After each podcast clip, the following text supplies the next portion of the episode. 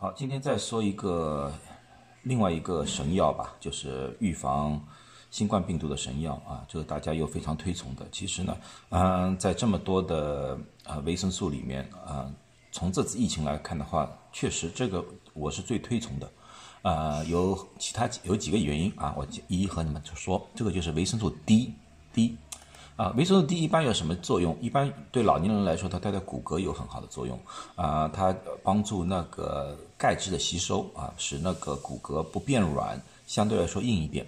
所以说，你买钙片的时候，最好买钙片里面有维生素 D 的，不要单单买钙片，对吸收没有多大好处。啊，有些有些实验稿看呢，如果那个人的维生素 D 够呢，那个血压呢相对来说比较稳定一点。啊，另外呢还可以预防一些癌症啊，减少那个直肠里面的息肉。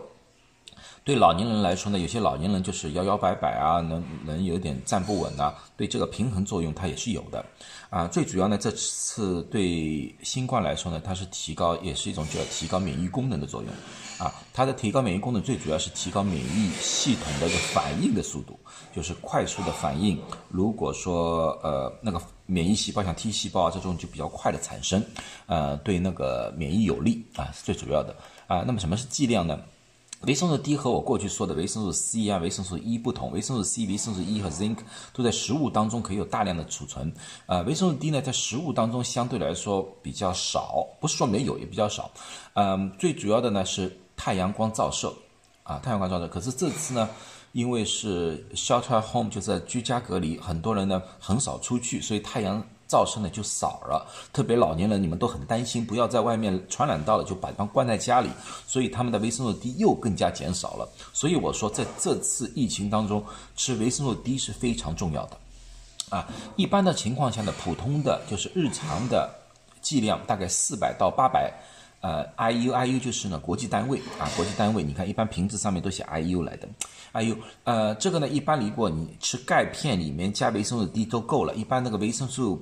呃，钙片加维生素 D 里面大概有两百到四百个单位啊，一般这种就够了。可是呢，如果说你要增加免疫功能啊什么呢？那么我建议呢，基本上在一千到四千之间，一般两千我觉得比较好的一个量。当然你们喜欢吃四千也没多大问题。